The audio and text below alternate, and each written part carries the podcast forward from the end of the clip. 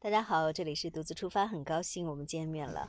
呃，因为有听众私信问我说，哎，是不是泰国真的要开放那个，嗯，可以呃开国门 迎接大家去旅行了？嗯，那我在这里统一跟大家回回复一下吧。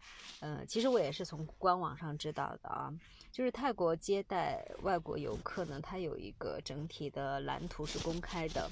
嗯，就是相当于第二季度，也就是四月到六月，就是我们今天都四月一号了，就是四月到六月呢，外国游客进入普吉呀，像甲米、还有攀牙、苏梅岛，呃，还有嗯芭提雅，还有清迈，就是是必须要在酒店或者是指定的地点隔离七天的。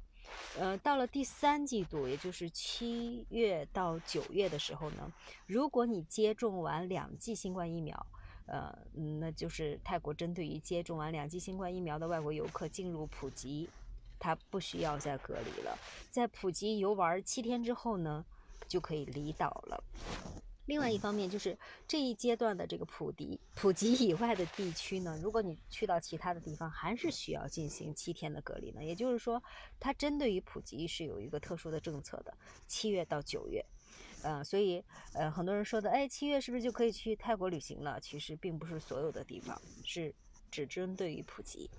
那么到了第四季度，他们是也就是十月到十二月，就是外国游客进入甲米啊、攀牙、苏梅岛还有芭提雅、清迈这些示范区，他就不需要再隔离了，但是他还需要去下载一些，呃，像追踪。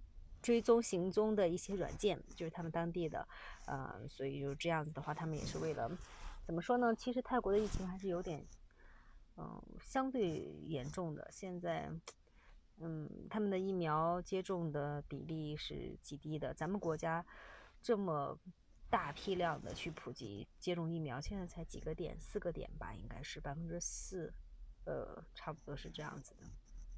泰国是他们，当然他们也有预计，预计他们二零二二年，他们第一季度的时候可以开放国门，但这对这些都是预计，根据疫情呀、国际形势要进行一些考量的。呃，其实他们的国家旅游局长还有卫生部的那些，就是这也在考量他们的经济状况嘛，就是他们在他们本地游客赞同，以及就是他们卫生部作为示范区人民接种疫新冠疫苗的前提下，才实施这个接待外国游客的这个。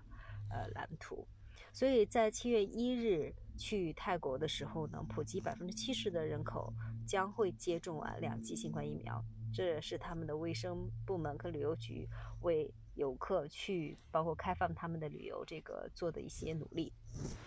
所以呢，嗯，他们是初步预测到第二季度，他们将会接待差不多十万游客，呃，第三季度呢。将会有更多的外国游客普呃去普及，呃，他所以他们这就是还是为了经济，一切都是为了经济，嗯，所以就是从七月一日起，所有新接种了新冠疫苗的外国游客可以直接去普及了，不用再去隔离了。但是去其他地方还是要隔离的，所以及时的关注一下，并不是所有的泰国地区哦。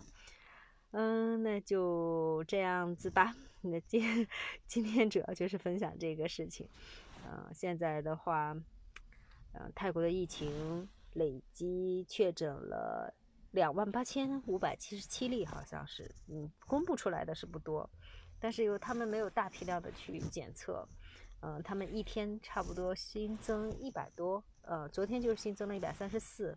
然后他们本土病例差不多有一百二十八。然后境外输入的有六，是这样子的。他们的死亡病例，嗯，就是有多少呀？九九十多例吧。就是就较昨日的话，相相相比较了而言，啊，怎么说呢？虽然很想旅行，但是我建议听众们再忍忍吧。咱们国家其实有很多的地方都都很不错，趁着这个时间段，带上家人一起在咱们国家。